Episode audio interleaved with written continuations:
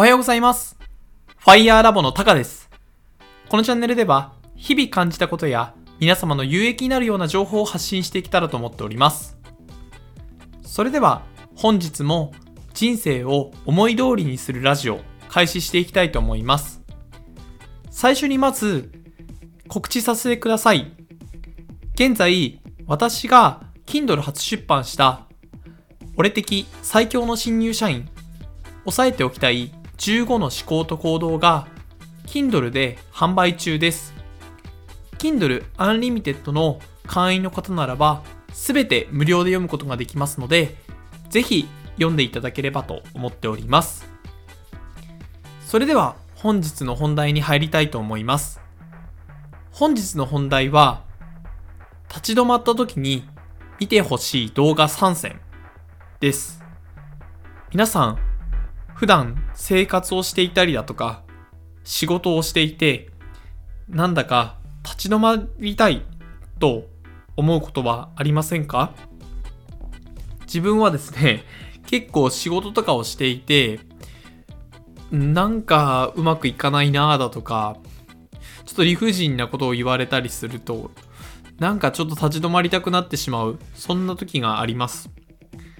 そんな時にですね、ぜひ見てほしい動画を3つ紹介させていただきたいと思います。まず1点目ですが、まずは近畿大学の平成26年度卒業式での堀江貴文さんのスピーチ、情報を集めて行動せよというタイトルがついたこの動画なんですけれども、まあ、結構見た方もいるんではないでしょうか。まあ、あの、YouTube のサムネイルにもですね、未来を恐れず、過去に執着せず、今を生きろって書いてあるんですよね。まあなんか、堀江さんの本って、なんかあの、なんていうんですかね、こう、今が良ければいいだとか、未来のことはあんまり考えすぎるなみたいな本とかっていうのもたくさん出されているので、まあそれの、まあなんていうんですか、総集編と言ってもいいんじゃないかなと思うさスピーチなんですけれども、この今を生きる、まあ、人間っていうのは、まあ、有限の時間の中で生きていて、この今の連続が、まあ、過去でであったり、未来であったりするわけですよね。まあ、それも現在にもつながるわけですが、この現在の今を一生懸命生きていくことが、未来をを作っていくことにもなりますし、この一生懸命頑張ってきた今がですね、きっと1秒先には過去になって、で、その一生懸命やっていくことによって、その過去も良いものになるよといったようなことを述べてくれています。この今を生きろ。ホリエモンが言うからこそ、なんか響くものがありますよね。はい。それでは2点目です。こちらも近畿大学の卒業式の平成30年度の卒業スピーチになりますが、キングコング西田明宏さんの人生に失敗など存在しないという、まあ、タイトルがついた動画ですね。動画というかスピーチですね。これはですね、もうなんかすごく名言がたくさんあって、まあぜひ聞いてほしい。まあ立ち止まった時に聞いてほしい動画となっています。まああの、結構西野さんはですね、このスピーチの中で、まあ先ほど紹介した、あの、堀江さんとちょっと似たような形にもなるかと思うんですが、まあ過去っていうのは変えられることができるって言ってるんですよ。で、この過去は変えられるって、いや、過去って変えれねえだろと思いますよね。自分もこれ最初聞いた時思ったんですよ。なんか、大体過去は変えられないけど未来は変えられるみたいな、結構名言とかあったりして、まあ、それはなんとなくわかりますよね。そりゃそうだと。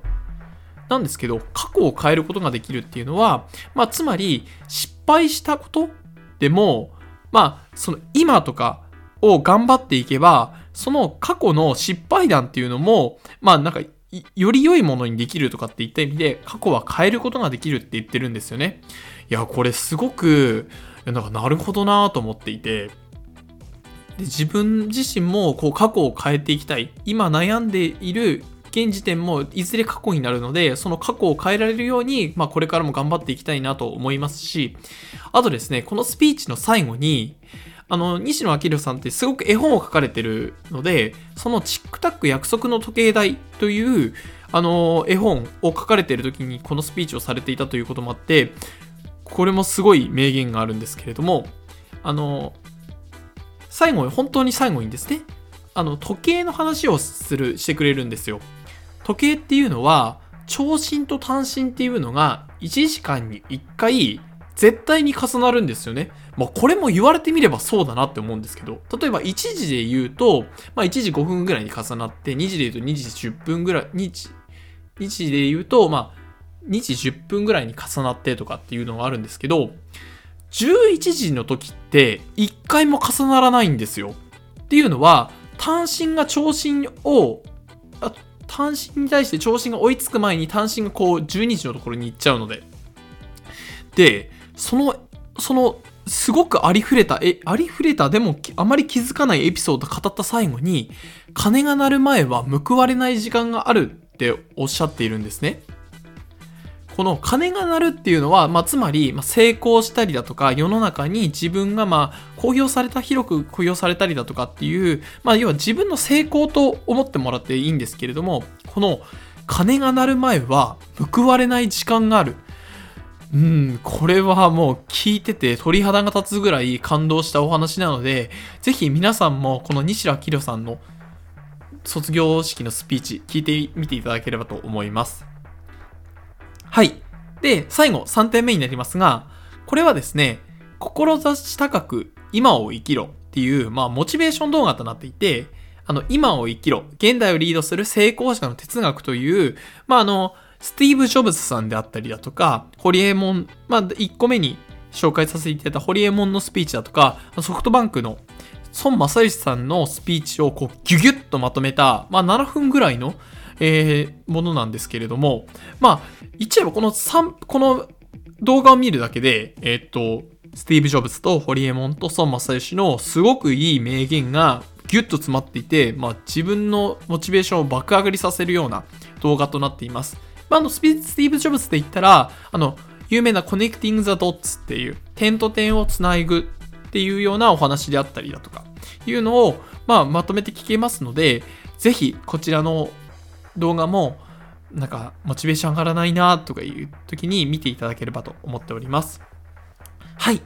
それでは、ここまで3点、3点というか3つの動画を紹介させていただきました。